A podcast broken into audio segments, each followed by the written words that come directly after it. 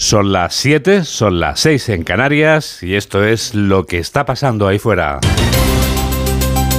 Onda Cero. Noticias fin de semana. Juan Diego Guerrero.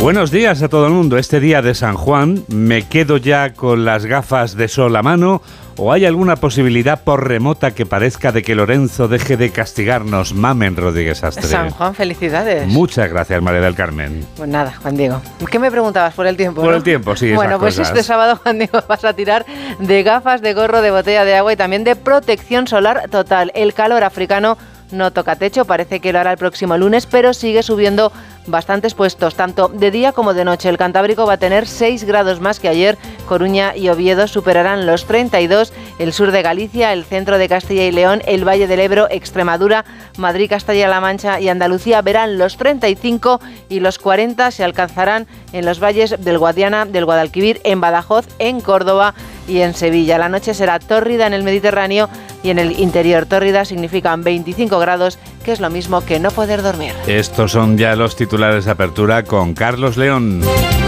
Las mascarillas dejarán de ser obligatorias. Aprobado por el Consejo Interterritorial de Salud, ya no serán obligatorias en hospitales, centros de salud, residencias de mayores y farmacias. El martes irá al Consejo de Ministros y el miércoles se hará efectiva la medida cuando lo publique el Boletín Oficial del Estado. Un muerto esta noche en la celebración de las hogueras de San Juan. Han sido en Jimenels, en Lleida, al caer un hombre en una hoguera y no poder salir. Los bomberos apagaron esa hoguera, pero no pudieron salvar la vida de este hombre. Ha sido una noche de hogueras de San Juan celebrada por millones de españoles. El buen tiempo ha ayudado a esta celebración que ha congregado a unas 150.000 personas en la playa de A Coruña, 200.000 en la comunidad valenciana, más de 100.000 en Cataluña, al igual que en otras muchas localidades. Feijó defiende que el PP está siendo coherente y proporcionado con Vox. Este viernes ha repasado cómo se encuentran las negociaciones en las comunidades que se está negociando con Vox para formar gobierno tras las elecciones del 28 de mayo. El presidente del PP ha explicado el modelo que quiere para las elecciones del 23 de julio. Sin duda, mi modelo, lo he dicho siempre, es el modelo de Madrid, el modelo de Andalucía, el modelo de Galicia, el modelo próximo de La Rioja, es el modelo de los gobiernos sólidos, de los gobiernos fuertes, de los gobiernos sin intermediarios, de los gobiernos que salen de las urnas directamente. El ministro Bolaños quiere conocer los pactos ocultos entre PP y Vox. Cataloga de teatrillo lo que está ocurriendo en Extremadura y quiere conocer esos pactos ocultos entre ambas formaciones. También considera que PP y Vox es lo mismo. Marta Fernández de Vox, elegida presidenta de las Cortes de Aragón. Ha conseguido la presidencia tras un pacto con el Partido Popular. No está cerrado que el popular mazón sea el presidente aragonés. La nueva presidenta es una negacionista medioambiental y también antivacunas. Ha pedido respeto para todas las opiniones. Espero también que durante estos cuatro años discrepemos, como es lógico, pero también que respetemos todas las opiniones tanto las del vecino del escaño como todas las que lleguen desde las antípodas ideológicas de cada uno. Porque, aunque representamos distintas siglas, todos los presentes deseamos y buscamos la prosperidad de Aragón. Isabel Díaz Ayuso, investida presidenta de la Comunidad de Madrid. Tras la mayoría absoluta obtenida en, en, el día de ayer, juraba su cargo como presidenta de los madrileños y el lunes tomarán posesión de sus cargos los nueve consejeros que van a componer su gobierno. Isabel Díaz Ayuso reconoce que queda mucho trabajo por delante. Tenemos mucho por hacer y para eso nos habéis regalado otros cuatro años. Lo imaginaremos juntos y en libertad, sin dejar que ni el desánimo ni el rencor nos engañen ni nos distraigan. Ojalá que cuando los que hoy son niños o están por nacer hagan historia, podamos decirles con orgullo, sí, yo estuve allí. Se cumple un año del salto a la verja de Melilla. Oficialmente fallecieron 23 personas, pero las ONGs hablan de muchos más muertos. Un año después quedan muchas incógnitas por resolver y una veintena de cuerpos permanecen en la morgue de Nador sin ser reclamados por sus familiares. Rusia abre una causa penal contra el líder de Wagner, Prigozhin. Le acusan de incitar a la rebelión armada después de acusar al Ministerio de Defensa ruso de atacar los campos de entrenamiento del grupo. Esta madrugada, los paramilitares de Wagner han asegurado que han derribado un helicóptero ruso y que sus hombres avanzan por territorio ruso. En deportes, hoy juega España sub-21 en el Europeo de Fútbol. En el Eurobásquet femenino, España juega las semifinales. En fútbol, segundo partido de la fase de grupos que enfrenta a España frente a Croacia. Por su parte, España femenino juega ante Hungría en las semifinales del Eurobásquet eh, ante ese país, ante Hungría, para conseguir la final. En las semifinales de la ATP de Londres, Carlos Alcaraz se enfrenta a Corda y por último se juega la vuelta de la eliminatoria por subir a la segunda división de fútbol entre Alcorcón y Castellón. En la ida, empate a cero goles. 7 y 5, 6 y 5 en Canarias y tenemos toda la radio por delante. Síguenos en Twitter en arroba noticias FDS. Se acabó llevar la mascarilla. Más de tres años después de que su uso se convirtiera en obligatorio, las mascarillas ya no serán necesarias al entrar a farmacias o centros sanitarios. El último complemento que teníamos que llevar a cuestas para entrar en algunos lugares pasa ya a la historia. Aunque sin ánimo de ser agoreros, aprovechamos para recordar el servicio que nos ha prestado la mascarilla, ayudando a protegernos de ese maldito virus que se ha cobrado 120.000 vidas en España según los datos del Ministerio de Sanidad. El titular de ese ministerio es quien propondrá al gobierno que apruebe la retirada de la última medida de la pandemia. Belén Gómez del Pino pues es la única medida que quedaba en pie de la pandemia, la mascarilla obligatoria en centros sanitarios y sociosanitarios. Más de tres años después, 1.140 días, pasará a ser una recomendación en farmacias, clínicas, centros de salud, residencias de mayores y hospitales, preservando áreas sensibles como quirófanos, UCI o en oncología, donde ya era necesaria antes de la pandemia. Decisión unánime y consensuada del Consejo Interterritorial bajo el criterio del Centro de Alertas y Emergencias y ahí ponía el foco el ministro José Miñones. Los trasladan el fin de la crisis sanitaria y sustituir la norma que hasta ahora obligaba al uso de la mascarilla en determinados espacios para pasar al uso recomendado y de buenas prácticas. La aplicación será para todos los espacios y en todo el territorio. La decisión tiene que pasar por Consejo de Ministros previsiblemente este próximo martes porque tiene que ser firmada en un Real Decreto que publicará el Boletín Oficial del Estado el miércoles para su entrada en vigor de forma inmediata. 7 y 7, 6 y 7 en Canarias. Noticias. fin de semana. Juan Diego Guerrero.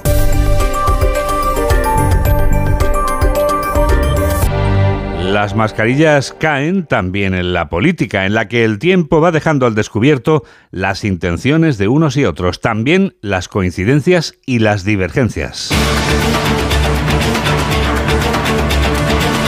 La divergencia que detecta Alberto Núñez Feijóo en Extremadura es importante, según reconoce el presidente del Partido Popular al resumir el mapa autonómico tras las elecciones del 28 de mayo. De las nueve comunidades autónomas, cinco está gobernando el Partido Popular, sin Vox, no lo hemos necesitado. En otra de ellas sí lo necesitamos, que es en el caso de Valencia, y en las otras dos, Baleares y Aragón, está negociando nuestros compañeros en esas comunidades autónomas. Y como saben ustedes, en Extremadura ha habido una divergencia importante que no separa de la posibilidad al menos de momento, de conseguir un acuerdo. Al menos de momento, dice el líder de la oposición, que reconoce que sus compañeros están negociando en Aragón. En esta región se constituía este viernes el Parlamento Autonómico, gracias al acuerdo entre el PP y Vox. Pero después del acuerdo para las Cortes de Aragón, falta dilucidar ¿Cómo quedará el gobierno autonómico? Onda Cero Zaragoza, Luis Puyolo.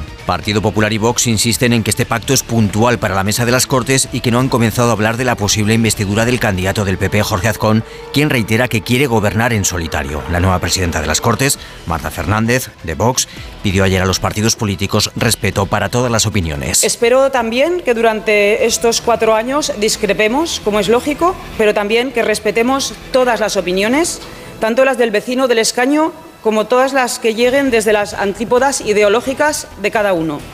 Porque, aunque representamos distintas siglas, todos los presentes deseamos y buscamos la prosperidad de Aragón. Precisamente Fernández ha borrado en las últimas horas sus cuentas en redes sociales donde había publicado críticas a los medios de comunicación y sus opiniones negacionistas sobre las vacunas y el cambio climático. Otra comunidad en la que el Parlamento ha quedado constituido y su presidenta ha sido ya investida con mayoría absoluta es la de Madrid. Isabel Díaz Ayuso tomaba posesión como presidenta regional este viernes en la Real Casa de Correos. Pachi Linaza.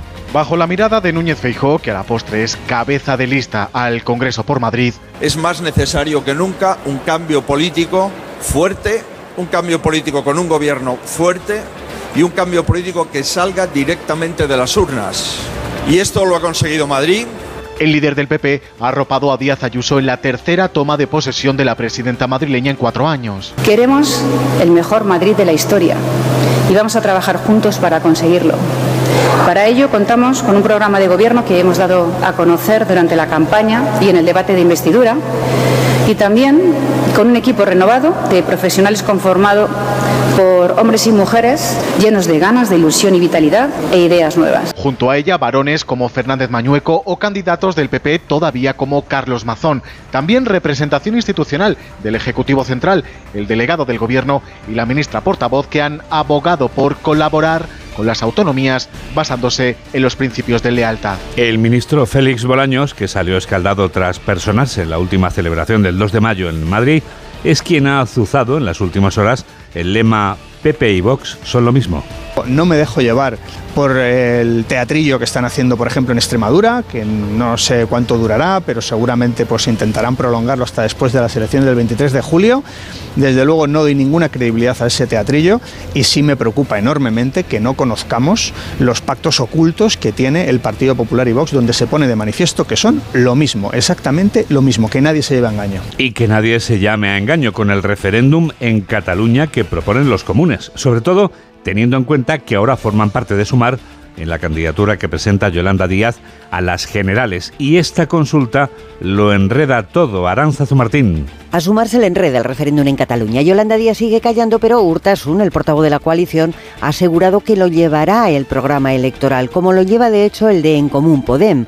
A corto plazo, la ratificación de lo que salga de la mesa de diálogo. A largo, el referéndum pues habrá una propuesta en el programa de En Común Podem que será propia de ellos y luego que eh, Sumar recogerá eh, en su programa electoral estatal como hemos hecho en ocasiones mm. anteriores. Más claro Hurtasun, por tanto, que Yolanda Díaz, que se limitó a señalar que no hay un programa de En Común Sumar. Y más clara aún, Ada Colau, que responde a la líder de la coalición que se han integrado, sí, pero que los comunes siguen siendo los comunes. Una cosa, está Una cosa es estar integrados y otra que los comunes seguimos siendo los comunes de forma soberana. Hay un programa compartido, pero los comunes tenemos nuestro programa propio para Cataluña. Colau reivindica también la soberanía de la formación más fuerte de las 16 del conglomerado de Sumar. Los precios que siguen por las nubes hacen que gastemos menos dinero, pero ni siquiera la inflación ha evitado que la economía española crezca a un nivel comparable al que tenía antes de la pandemia. Por fin, Patricia Gijón. La economía española recupera el nivel de antes de la pandemia a pesar de la contracción del consumo y el retroceso del gasto público. Lo hacemos 40 meses después del estallido de la crisis y nos colocamos entre los últimos en lograrlo. En el primer trimestre del año el avance es de seis décimas que elevan la tasa interanual hasta el 4,2%. La ministra de Economía, Nadia Calviño, subraya la parte buena de estas cifras y el gobernador del Banco de España, Pablo Hernández de Cos, advierte. Y la economía española es la que más crece de la Unión Europea, a un ritmo del 4,2%, cuatro veces más que la media. Hemos observado que en la parte final del trimestre han podido observarse ciertas señales de ralentización, de desaceleración. En un año se han creado además 420.000 empleos a tiempo completo, pero hay menos horas trabajadas que en el trimestre anterior. Los activistas de la caravana Abriendo Fronteras han puesto rumbo a Melilla para recordar este sábado a las varias decenas de personas muertas y desaparecidas en la tragedia ocurrida hace exactamente un año. En la víspera, los activistas se manifestaban frente al Congreso de los Diputados y Diana Rodríguez tiene los datos. La caravana abriendo fronteras llega a Melilla después de manifestarse frente al Congreso para pedir que la tragedia no quede impune y que se depuren responsabilidades. Exigen que se reabra el caso para investigar qué pasó realmente el pasado 24 de junio a ambos lados de la valla. Saray Boleco, presidenta de SOS Racismo Madrid, señala directamente al ministro del Interior. Fue dirigido y liderado por Fernando Grande Marlasca, fue escondido, fue un acto hecho de forma deliberada por las políticas migratorias y de frontera que tiene el Estado español y los acuerdos que tiene el Estado español con el Reino de Marruecos. En este primer aniversario de la tragedia en la valla de Melilla piden no olvidar a los más de 70 inmigrantes muertos según las organizaciones humanitarias, a los 77 desaparecidos, a los 15 cuerpos que todavía están en la morgue sin identificar, a los 322 heridos y a las 470 personas que fueron devueltas en caliente, como admitió el defensor del pueblo. Siete y cuarto, seis y cuarto en Canarias. Onda Cero. Noticias fin de semana.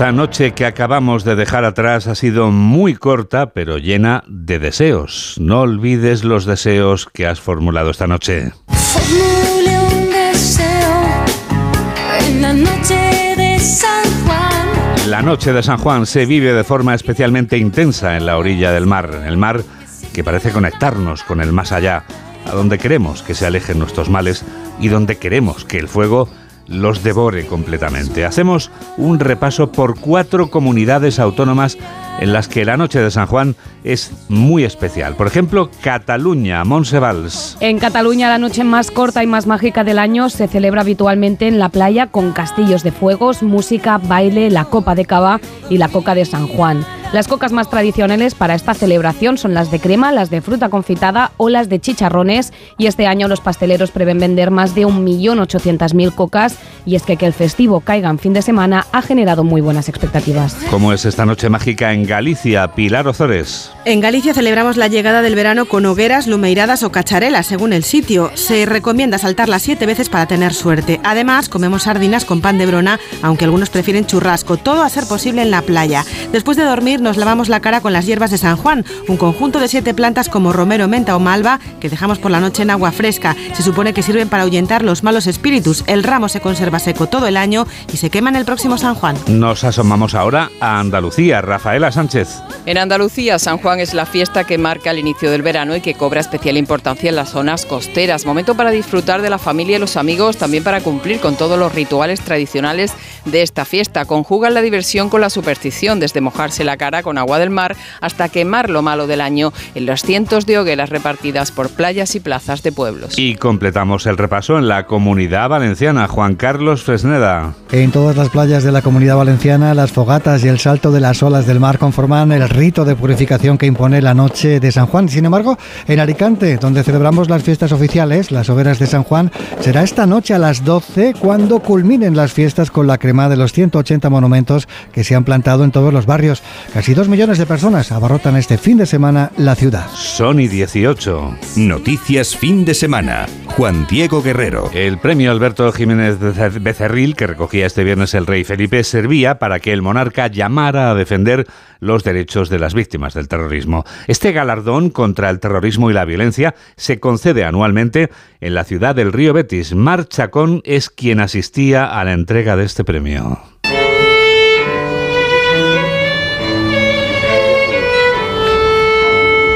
Memoria, dignidad y justicia eran los tres valores que centraban el discurso del rey Felipe VI en la entrega del premio que le otorgaba la Fundación Alberto Jiménez Becerril por su compromiso con las víctimas del terrorismo. Mi reconocimiento y respeto a los familiares de Alberto Yastren, pero también a las familias, los familiares de todas las víctimas del terrorismo, a las que éste destruyó la vida y que a pesar de todo siguen dándonos cada día una lección magistral de fortaleza y dignidad. Y permitidme que por ello os dé las gracias a ellas, a vosotros. Debe la sociedad española que esas tres valiosas palabras, memoria, dignidad y justicia, que tanto significan para las víctimas del terrorismo, no hayan perdido nunca su valor. Y recordaba con tristeza ese fatídico día de hace 25 años, ponía de relieve que es responsabilidad de todos mantener su legado y subrayaba que renueva su compromiso moral con las víctimas del terrorismo. La campaña electoral terminaba esta medianoche pasada en Grecia, solo un mes y tres días después de que terminara la anterior campaña. Porque mañana se repiten las elecciones generales en la República Helénica. Donde los sondeos vaticinan una holgada victoria del primer ministro Kyriakos Mitsotakis. Pero el líder de Nea Dimocratía, que es el equivalente al Partido Popular aquí en España, no pasará apuros esta vez para lograr la mayoría absoluta porque los 50 escaños extra que logra el vencedor le garantizan un triunfo sin dificultades. Enviado especial de Onda Cero a Grecia, Darío Menor. Día de reflexión hoy en Grecia de cara a las elecciones generales de mañana, en las que el primer ministro saliente Kyriakos Mitsotakis, líder del Partido Conservador Nueva Democracia, es el gran favorito para conseguir la victoria. Que. Mitsotakis, que cerró ayer la campaña con un mitin en la Plaza Sintagma de Atenas, lo tiene todo de cara para alcanzar la mayoría absoluta en el Parlamento heleno, un objetivo que a punto estuvo de lograr en los anteriores comicios celebrados el 21 de mayo. Esta nueva cita con las urnas se celebra con una ley electoral diferente que otorga una prima de 50 diputados al partido más votado, por lo que los conservadores lo tendrán mucho más fácil para liderar el próximo Ejecutivo. No abandonamos este continente, Europa. Enseguida relatamos algo nuevo de este viejo continente. Hola, soy Rubén Amón y yo también escucho noticias fin de semana con Juan Diego Guerrero.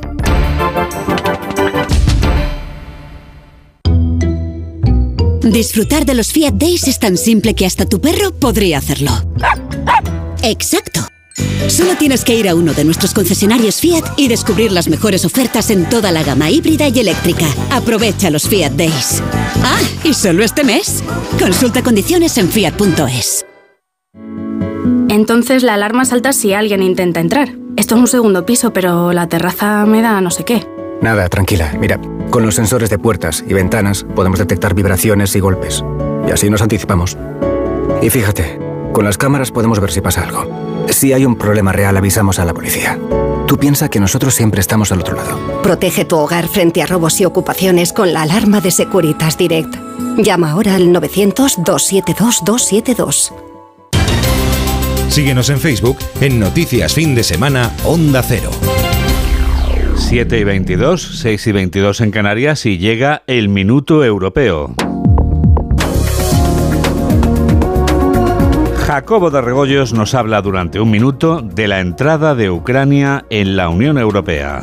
La Comisión Europea ha ensalzado esta semana los logros impresionantes de Ucrania en su esfuerzo por cumplir con todos los requisitos para entrar en la Unión Europea, concretamente por haber completado dos de los siete capítulos que son necesarios para la adhesión y en plena guerra además. Eso sí, el vicepresidente del Ejecutivo Comunitario Marcos Sefcovic, que es el encargado de ponerle voz a estos piropos, ha sido mucho menos claro cuando se le ha pedido que concrete cuándo ingresará a Ucrania. Depende, ha dicho, y tanto que depende. De hecho, es un país en guerra y en el Tratado de la Unión Europea hay una cláusula de defensa mutua en el artículo 42.7 que nos acercaría más a la guerra con Rusia. Ucrania no va tampoco tan bien como se dice. Su índice de corrupción está por encima del ruso y el respeto a las minorías admite muchos matices. Hay otros candidatos además en los Balcanes que sí que van por delante de Ucrania, que están más avanzados, pero que están muy enfadados cuando oyen que los responsables europeos no hacen más que hablar de lo bien que va Kiev.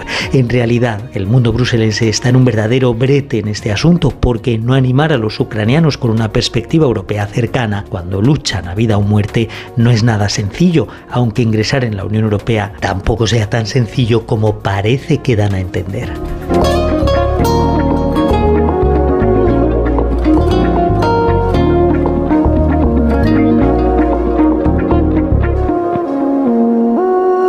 ¿Harta de que te llamen para cambiarte de compañía eléctrica? ¿Cansado de que te llamen para que cambies de empresa de telefonía? Pues el llamar se va a acabar, se va a acabar la semana que viene. El bombardeo por teléfono toca a su fin si se cumple la ley que entrará en vigor el próximo jueves. No hay que ir muy lejos para encontrar casos de personas a las que agobia recibir llamadas porque no saben quién les ha dado su número. Este cambio legal que está a punto de llegar va a ser un alivio para muchos. Laura Gil. Empresas de servicios de telefonía o de encuestas no podrán llamar a teléfonos privados sin un consentimiento previo del titular con la entrada en vigor a partir del próximo 29 de junio del artículo 66.1 de la Ley General de Telecomunicaciones aprobada hace un año. Novedad que la mayoría de usuarios reciben como caída del cielo. Yo trabajo muchísimo con el teléfono y para mí es un incordio, la verdad, estar recibiendo llamadas que no van a ninguna parte. Luego cuando es una oferta que no me interesa, si me interesa algo, ya llamaré yo a la empresa que sea para informarme, no tienen que llamarme a mí. Mira, me parece perfecto que lo quiten porque es que son unos pesados. A mí siempre me molestan, por mí perfecto. Bueno, es como una operación de acoso y derribo. A mí me han llegado a llamar varias veces en el mismo día con teléfonos diferentes que los coges pensando, bueno, esto será otra cosa y es lo mismo. Además da igual que los bloquees. Sí, al final te obligan a mentir, que yo no soy la señora de la casa y eso. Pone coto al bombardeo telefónico comercial y es complementaria de la lista Robinson, un registro que existía anteriormente para personas que indicaban de forma expresa su rechazo a recibir este tipo de comunicaciones, aunque no evitaba el incumplimiento reiterado de muchas compañías. Rubén Sánchez es secretario general de Facua Consumidores en Acción. Multitud de empresas se han saltado obligaciones como no llamar a quien estuviera en una lista Robinson, no llamar a quien hubiera pedido expresamente que no recibiera llamadas de una empresa en concreto, no informar del derecho a la supresión de datos, es decir, a que borren nuestro número de teléfono de su base de datos para no molestarnos de nuevo, se ha incumplido eso y no ha pasado prácticamente nada. Ni siquiera la sanción económica, en algunos casos millonaria, que enfrentan las empresas infractoras es disuasoria a la hora de mantener estas prácticas. Frente a ello, los usuarios tienen algunas herramientas a su alcance. Será fundamental que los consumidores denunciemos, que los consumidores presentemos denuncias en la Agencia de Protección de Datos cada vez que recibamos una llamada no consentida, tomando nota del número desde el que nos llaman y notificando a la agencia cuál es nuestro teléfono, el día y hora de la llamada. Eso sería suficiente para que se le abriera a la empresa un expediente sancionador y si el número aparece privado, aparece oculto, igualmente comuniquemos día y hora de la llamada que la agencia puede investigar requiriendo a nuestra compañía de telefonía quién fue el autor de la llamada que recibimos ese momento. La nueva normativa se aplicará a aquellos abonados con numeración fija o móvil asignada en España. En España y en el mundo entero se lleva Tech Noticias fin de semana.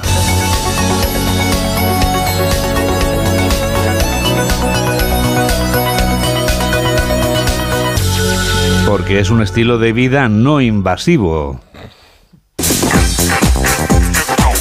O sea, un estilo de vida que ayuda a mejorar esa forma de escuchar la radio Mamen en cualquier lugar del mundo. Te ayuda a estar informado y a estar entretenido, Juan Diego, que es muy importante Muy las dos cosas. Muy importante, claro. Pues www.ondacero.es y ya está. Tú escúchanos en directo o cuando tengas un ratito, cuando tú quieras. Y también en la app del móvil, ¿funciona esto? Sí, te la descargas, que es gratuita, Juan Diego. Sí. ¿Y cuántas cosas damos, eh? Muchísimas. En la app, un montonazo. Es increíble. Tú pruébala, ya verás cómo te gusta.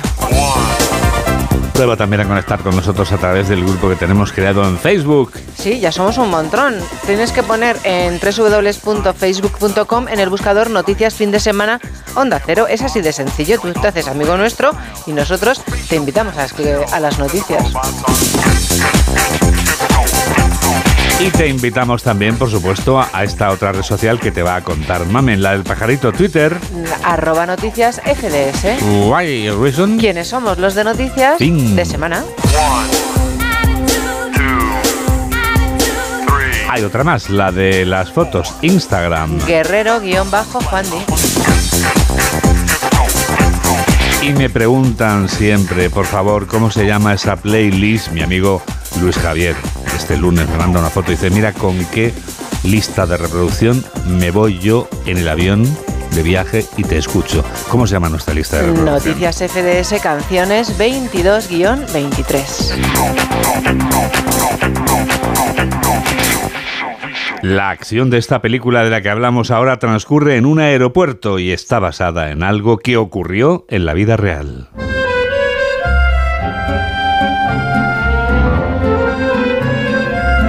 La historia de su protagonista está basada en la de un exiliado iraní que estuvo viviendo durante 18 años en el aeropuerto parisino Charles de Gaulle. El personaje que protagoniza este filme pasa por ese mismo trance, pero en el aeropuerto neoyorquino JFK, en este filme de Hollywood que esta semana ha cumplido 19 años del día de su estreno.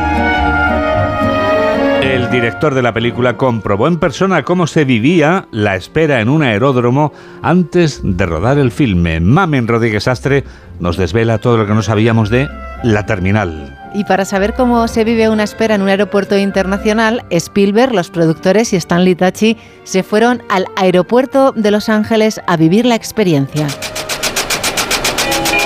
United Airlines anuncia la llegada del vuelo 9435 procedente de Pekín. Un agente de la compañía acuda por favor a la puerta 44. Y para aumentar la verosimilitud del decorado, los tableros de información y los monitores mostraban los auténticos calendarios de vuelo de la terminal internacional del JFK. ¿Cuánto le pagan a Naborsky? Me parece que le pagan en negro, señor. Sí, eso ya lo sé. ¿Cuánto le pagan? 19 dólares la hora. ¿Sabe que es más de lo que cobro yo? La semana pasada vino uno de mis hombres. Se empeñó en que participara en la gran porra.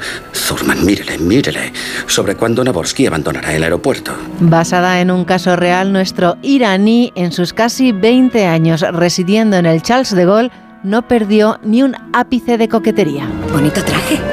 Oh, Hugo Boss. Ah, rebaja, 149.99. Muy barato. Sí. Siempre iba pulcramente afeitado y con su buen bigote recortado. Cuando llegaba el momento de hacerse unas fotos, sacaba con toda naturalidad un espejito y un peine blanco. ¿Cuál es el motivo de su visita? ¿Turismo o negocios? Horacio, ¿compras? Turismo. Turismo, señor. Ah, por negocios. ¿Cuánto tiempo va a estar en Estados Unidos? ¿Me permite su billete de vuelta? Disfrute de su estancia. Gracias. Siguiente. Pero este no fue el único caso. Un arquitecto alemán, tras ser abandonado por su mujer, viajó hasta Palma y allí permaneció en el aeropuerto hasta cuatro años. Su familia pensaba que tenía una vida ociosa en una lujosa villa en el sur de España. Dígame, Naborsky, ¿por qué espera dos horas cada día si sabe que no puedo hacer nada por usted? Ya le he dicho que su visado no llegará hasta que su país sea reconocido por Estados Unidos. Otro iraní estuvo 10 meses en Moscú y el japonés Hiroshi Nohara cuatro meses en un aeropuerto de Ciudad de México. Siguiente. Necesito visado. Y el impreso verde. No puedo hacer nada si no trae ese impreso. Verde, claro. Señor Naborsky. Sí. No puede entrar en Nueva York sin visado. Sí. No puede tener visado sin pasaporte y no tendrá usted pasaporte a menos que tenga usted país. Lo siento, no podemos hacer nada por usted. Usted es por el momento... Inaceptable. Sí, Inaceptable. denegado. Otro japonés estuvo un mes en Taiwán, se quedó sin dinero y expiró su visado. ¿Qué ocurre? Es Naborsky. Ha descubierto las monedas. Hola, bienvenido a Burger King. ¿Qué va a tomar? comida, comida. Sobrevivió gracias a la salsa de soja y al wasabi de las cafeterías, a su ordenador y a la red wifi del aeropuerto.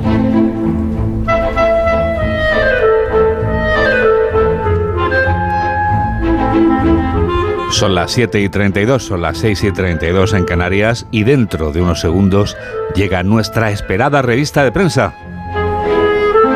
Hola, soy Victoria Arnau y yo también escucho noticias fin de semana de Onda Cero con Juan Diego Guerrero.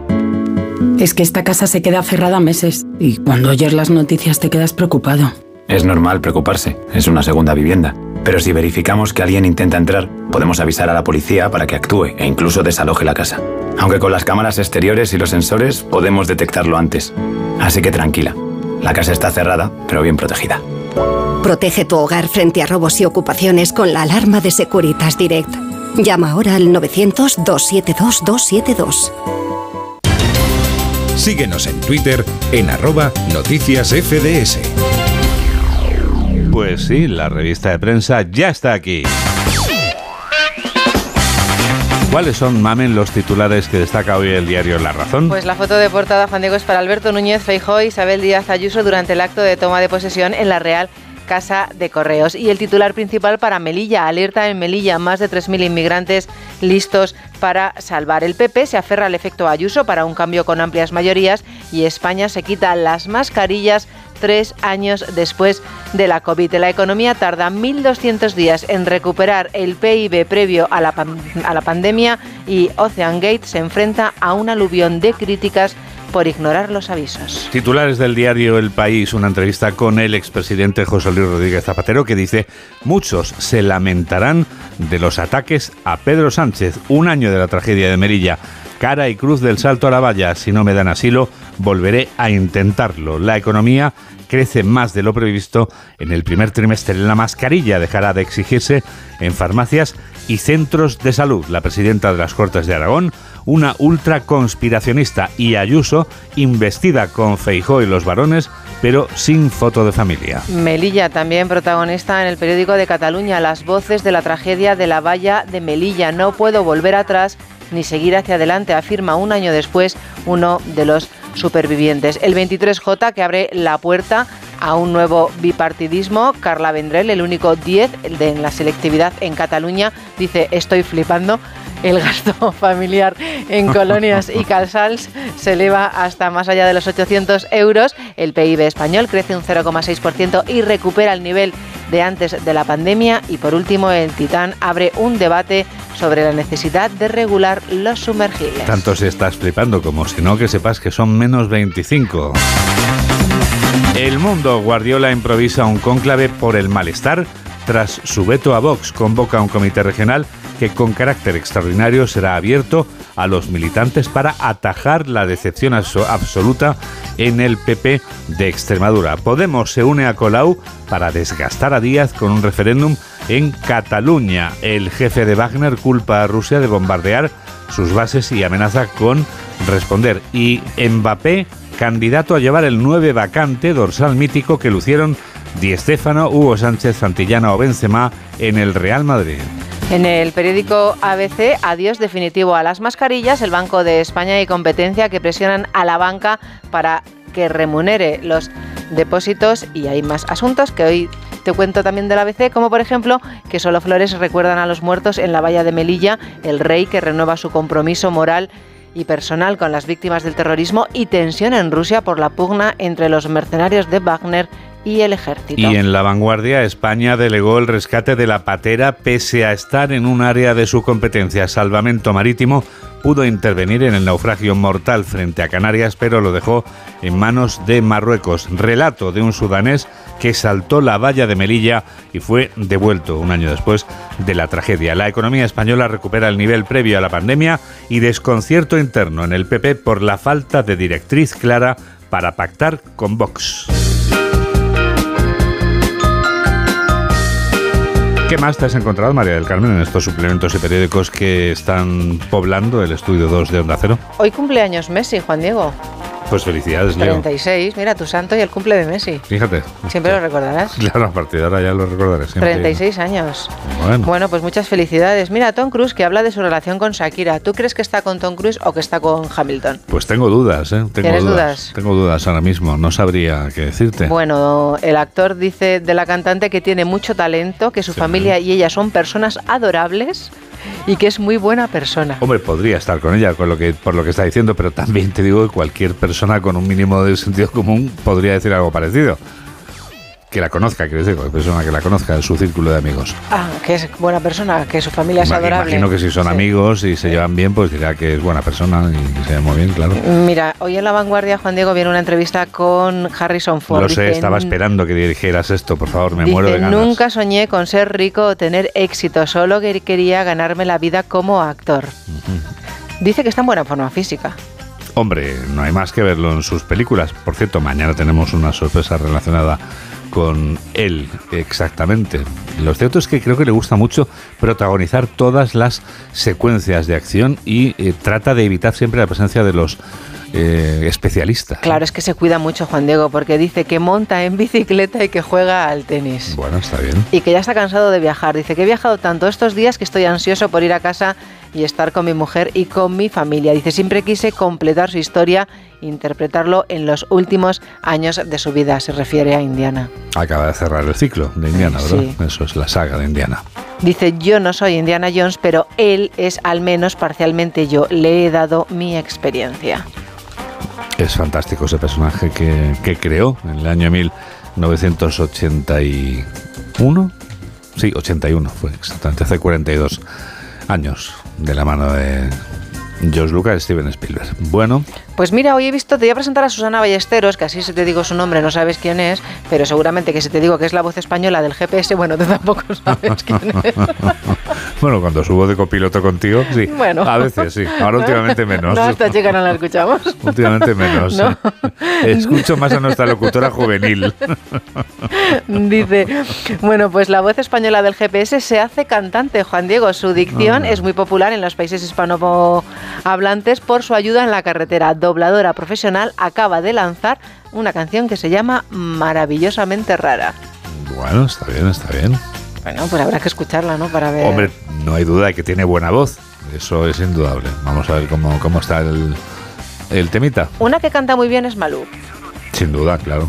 Y ahora que hemos visto a Rivera últimamente, eh, no sé qué ha estado por ahí por la tele. Sí, sus hablando bolos, de sus de historias. sus historias, se pregunta Juan Diego la razón, la eterna ruptura de Malú y Albert Rivera. La eterna ruptura. Sí, ¿sabes por qué ha llegado a esta conclusión? Why reason? Eh, la periodista que lo ha escrito cree que han roto porque ahora una manera de saber si alguien ha roto o no es mirando Instagram. Es decir, el día que deje de seguirte, Juan Diego, es que hemos roto. O sea que se acabó. Ahí ya da igual, no cuela. No, no. Si no me sigues, plof. ¿Y qué ocurre con esta pareja? Que Malú ha dejado de seguir a Albert. Uy. Pero Albert no ha dejado de seguir a Malú. O sea, no hay empate técnico todavía. No. Ya. Bueno, Pero parece ser que estuvo en el concierto del Primavera Sound de Rosalía, Albert Rivera. sí. Y ahí a sus coleguitas les contó que lo tengo que leer porque se me había olvidado. Vamos a ver, venga. Sí. ¿Qué Ah, confesó lo mal que lo estaba pasando O sea que puede que... durante el concierto y alguien lo debió escuchar. Que digo yo que esto será difícil, ¿no? Porque Sí, con el ruido que hay, vamos, con el ruido que hay, con, con la música alta es Claro, complicado, ¿no? entre lo que canta Rosalía, lo que grita la gente y como le estás contando a alguien que estás hecho polvo. Bueno, le deseamos lo mejor, Albert Rivera. Por supuesto, naturalmente. Malú. Y a Malú, naturalmente. Y a todas las parejas de España. Y a todo el mundo en general. Y a todo el mundo. Y deseamos la paz en el mundo. Mira, otra pareja que se lleva Sí. muy bien, Aldo Comas y Macarena González. Gómez dice Aldo Comas de saltar en paracaídas a vender cuadros pues por 9.000 euros. Hombre, no está mal, ¿eh? El artista vive en el campo, Juan Diego, con su mujer. Macarena Gómez y su hijo y afirma que cada vez necesita menos para vivir. Es que se arruinó. Ah, ahora entiendo. Yo te explico. Es que tenía una empresa en Zaragoza que era un túnel del viento, en la que invirtió nada menos que 8 millones de euros con su socio. Abrimos y cuatro meses más tarde que llegó la hecatombe de la COVID. Y Claro, claro, ahí... claro. Entonces se fueron a vivir al campo y dice que cada vez necesita menos. Vivimos en el campo y mi hijo va a la escuela del pueblo, pues claro, como todos los niños que viven en los pueblos. Sí, escolarizado en la escuela del pueblo, Sí, claro. No hay otro sitio donde ir, claro. Sí, a lo mejor a él le parece un poco marciano, pero Bueno, hay no sé, escuelas en como- los pueblos, ¿no? Como el resto de los mortales, Claro, claro, sí, afortunadamente. Afortunadamente. Dice, tenemos huerto, gallinas y somos autosuficientes. Bueno, pues me parece muy bien. Y lo de ser más rico cuanto menos necesitas también me parece bien. Oye, cada uno Dice- vive su vida a su manera. Dice, dice cuanto cuando descubres que puedes vivir con poco y ser feliz, todo lo que viene después es la gloria. Macarena y yo hicimos un cálculo y podíamos vivir con mil euros. Bueno. Pues oye, si son felices nos alegramos mucho, que es lo más importante, la felicidad. Hablando de dinero, Juan Diego. Hablando de dinero. Sumar se desmarca de Podemos. Sus cargos no donarán parte de su sueldo. Ah, o sea que ahí no hay No. compromiso de una parte de lo que tengo va para el partido. Claro, Podemos ha ido cambiando según ha ido, han ido pasando. Ha ido mutando. Ha ido, sí. Estos sí. al principio. eh, tras su nacimiento, Juan Diego, Sí. decidieron que obligaron a sus cargos públicos a ganar como mucho tres veces el salario mínimo interprofesional. Mm. Ya en la actualidad, Eso, eso se, ha, se ha difuminado, ¿no? sí, Sí. Ya es más, ya, bueno, hay que donar, pero ya no te ponen un... Sí, sí. Y no hay nada relacionado con propiedades inmobiliarias, ¿no? No, no hay ninguna referencia a esto, ¿no? No he visto. Te puedo decir que, por ejemplo, eh, en su asamblea fundacional dejó dispuesto que sus cargos públicos y dirigentes no debían cobrar más que sus representados. Bien. Años después, en el año 2020, y coincidiendo con la entrada de la mayoría de sus dirigentes en el gobierno de España, su dirección se apresuró a cambiarlo por un concilio más laxo. Una de sus últimas decisiones de Pablo Iglesias como líder de Podemos fue la de apostar por un modelo de donaciones con lo que dejaba atrás el tope salarial. Dicho de otra forma, según han ido cobrando más, han ido cambiando la, la- el estilo. Bueno, comprensible por otra parte también. en fin. Bueno, vas Bueno. cambiando. Van- según va pasando el tiempo vas va cambiando mutando, de opinión. va mutando, sí, Claro, sí. Como le dijo Pedro Sánchez a Carlos Alsina, voy cambiando de opinión. Claro. Es que he cambiado de opinión. Claro, sí. He cambiado de opinión, me voy adaptando a los tiempos, que siempre es una buena forma de resolver cualquier duda cuando te dicen que por qué piensas lo contrario de lo que dijiste. Y en este minuto final, ¿con qué nos vas a deleitar? Pues mira, bueno, te iba a hablar porque eh, sabes que empieza la Semana del Orgullo. Correcto. Entonces, el- el- la otra crónica del mundo le dedica muchas páginas al orgullo, pero yo, como solo me queda un minuto, te voy a hablar de la puesta de largo a la que las niñas nobles matan por ir. Juan Diego, yo pensaba que esto era algo totalmente obsoleto. ¿Cuál es? Eugenia de las Bárcenas junto a su hermana Frida y ante más de 400 invitados en el castillo familiar de Belmonte, las jóvenes despuntan como, atención, ¿eh? o sea, qué manera de venderse, o sea, yo es que estoy flipando. No, ¿cómo ha dicho la otra? Que es la del Eh, 15, la del 10, la del 14 en selectividad. Sí, algo- algo- sí, lo sí, flipo. ¿no? No, Lo bueno, flipo, bueno. lo estaba flipando, sí. Dice, las jóvenes despuntan como dos de las solteras de oro más codiciadas. Las dos hermanas son excelentes amazonas y piensan en el mundo de la moda como negocio. Bueno, Y también sale el orgulloso padre.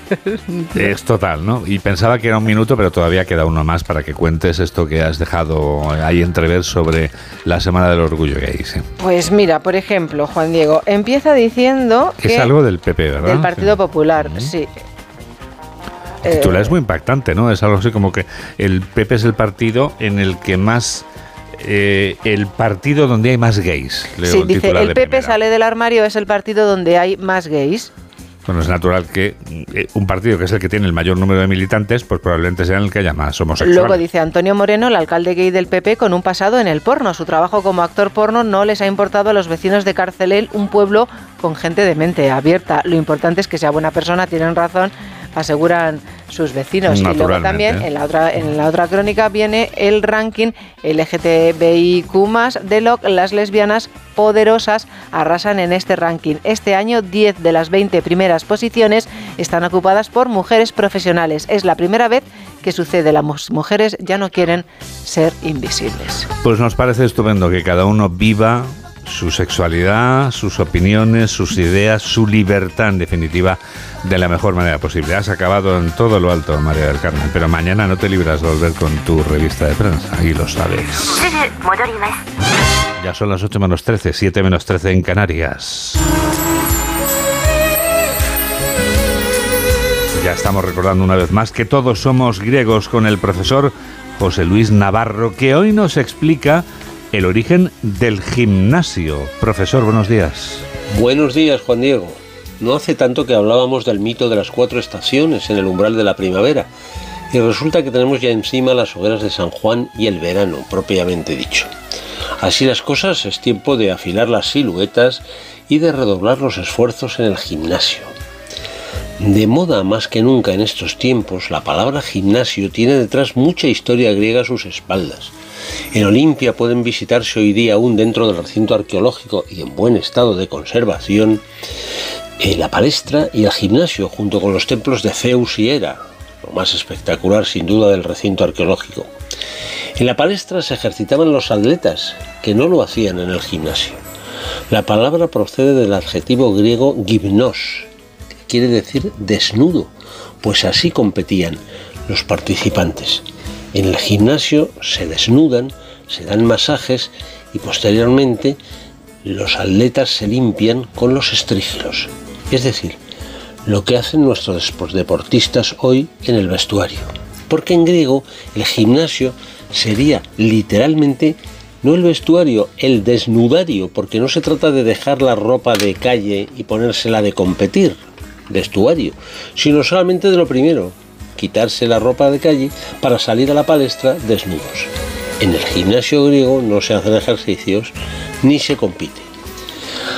Así que ya se ve cómo ha cambiado por metonimia el significado de esa palabra, que ahora en los primeros días del verano alberga a multitud de personas deseosas de dar la talla en las nuevas palestras en las que se han convertido las playas y las piscinas.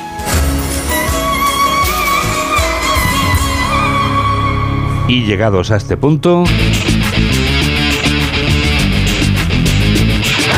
Aquí están las noticias del deporte. Aquí está Alberto Fernández. ¿Qué tal? Muy buenos días, Juan Diego. Club Atlético Sasuna emitió ayer un comunicado público respondiendo a la recomendación de los inspectores de UEFA de no admitir al club navarro en la Conference League de la próxima temporada.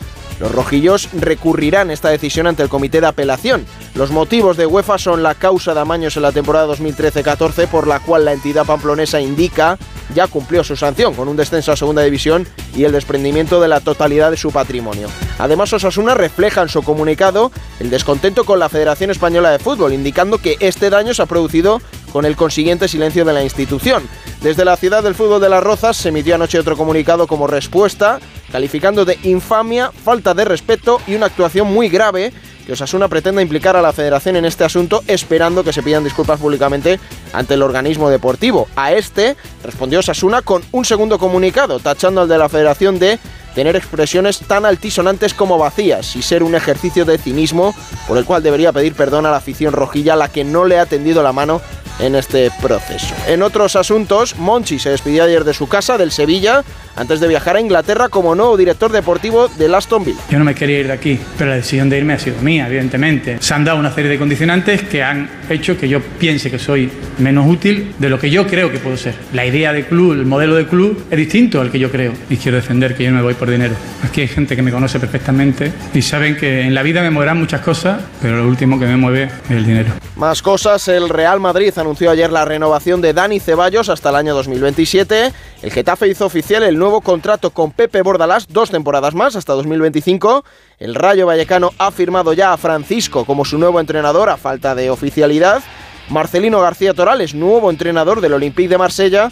Y Rafa Benítez ha llegado ya a un principio de acuerdo con el Celta de Vigo para que sea su nuevo técnico. Así lo publicó ayer el conjunto celeste. La selección española sub-21 juega hoy su segundo partido de la fase de grupos del europeo. Desde las 9 menos cuarto, España se mide a Croacia. Habla el seleccionador Santi Denia. Mira, el trabajo del, cuerpo técnico es centrarnos en el, partido de, mañana, que única y exclusivamente, de mejorar cosas eh, que hicimos en el, en el, partido contra Rumanía y, en eso hemos focalizado toda la atención, en que en bueno, darle toda la información que tenemos de Croacia y luego también pues, pues centrarnos en nosotros, en mejorar eh, los puntos fuertes que, hemos, que, hemos, bueno, que tenemos y que, nos ha dado resultado contra Rumanía y también corregir cosas y mejorar cosas que también, también lo debemos hacer. Hoy además partido de vuelta de la final de los playoffs de ascenso a segunda división con el empate a cero de la ida. Se miden a las 8 de la tarde en el Estadio Municipal de Santo Domingo, Alcorcón y Castellón. En fútbol sala, el Fútbol Club Barcelona se proclamó anoche campeón de liga tras vencer 2-5 a Jaén Paraíso Interior en el Olivo Arena en el tercer partido de la final. Es el tercer título liguero consecutivo del conjunto azulgrana, logrando su séptima liga. En baloncesto, Eurobásquet femenino, hoy desde las 6 menos cuarto, España se mide a Hungría. Y en tenis, en Hall, Bautista eliminó ayer en dos sets a Medvedev. Se enfrenta hoy en semifinales al también ruso Rublev y Carlos Alcaraz. En el torneo de Queens venció a Dimitrov en dos sets y hoy también disputará las semifinales ante el estadounidense Corda.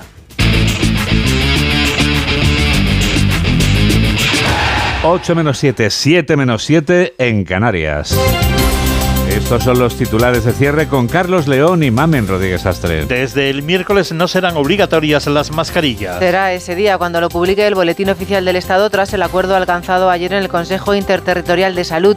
Dejará de ser obligatoria en hospitales, centros de salud, farmacias y residencias de mayores. Un muerto esta noche en la celebración de las hogueras de San Juan. Ha sido en Jiménez, en Lleida, al caer un hombre en la hoguera y no poder salir. Los bomberos la apagaron pero no pudieron salvar la vida de este señor. Millones de personas han celebrado esta noche de hogueras y buen tiempo en todo el país. Feijo defiende que el Partido Popular está siendo coherente y proporcionado con Vox. Ha repasado cómo se encuentran las negociaciones en las comunidades que se están negociando con Vox para formar gobierno tras las elecciones del 28 de mayo. El presidente del PP ha explicado el modelo que quiere tras las elecciones del 23 de julio, que sea como el de Madrid, Galicia, La Rioja o Andalucía donde su partido tiene mayoría absoluta. Isabel Díaz Ayuso, investida presidenta de la Comunidad de Madrid. Tras la mayoría absoluta obtenida, este viernes juraba su cargo como presidenta de los madrileños. El lunes tomarán posesión sus cargos los nueve consejeros que van a componer su gobierno. La economía española crece un 0,6% en el primer trimestre del año. El motivo hay que buscarlo en el buen comportamiento de las exportaciones que han vuelto a crecer y en la inversión empresarial. El jefe del grupo paramilitar Wagner afirma tener bajo control el Estado Mayor de la ciudad de Rostov. Ha sido declarado en rebeldía. Su líder, como del contra el Ministerio de Defensa ruso hace 20 minutos, ha publicado en Telegram que tiene bajo su control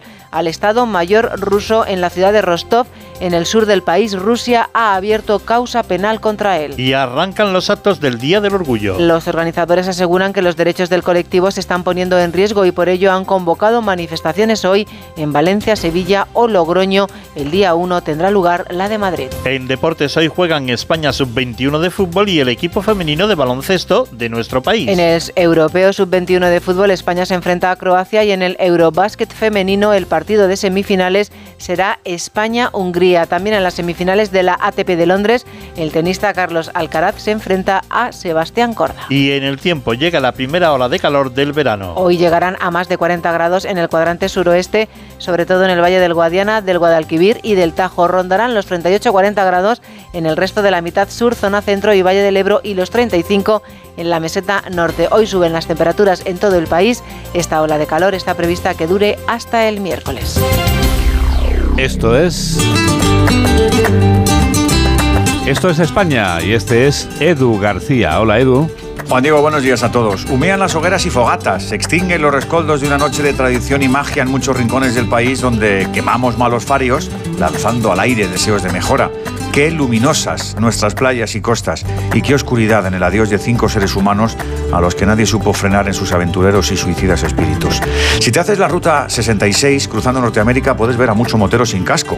Si regateas al guía en un suburbio de Chicago, la miseria desatendida te puede comer. ¿Qué por qué hilo estos ejemplos? Para ilustrar mejor el concepto español y europeo de la salud que obliga al Estado a cuidarnos y protegernos. En los USA depende de una decisión individual. ¿Que no te pones el cinturón? Pues el gasto sanitario corre de tu cuenta. Por eso aquí, en el viejo continente, un titán tendría muy difícil hacer locuras. Se llama protección social preventiva. Otra de las conquistas que debiera ser marca blanca, ni azul, ni roja, ni verde, como los carriles bici, como la movilidad sostenible, como lo de cuidar el planeta donde vivimos, aunque haya especímenes que se estén empeñando en involucionar. Amigos, buen sábado, buen verano. Buen verano, Edu. Y gracias por haber subido a esta temporada a bordo de esta nave que indiscutiblemente mejora contigo en ella. Mamen Rodríguez Astre es quien produce y Miguel Jurado es quien realiza este programa de noticias aquí en Onda Cero.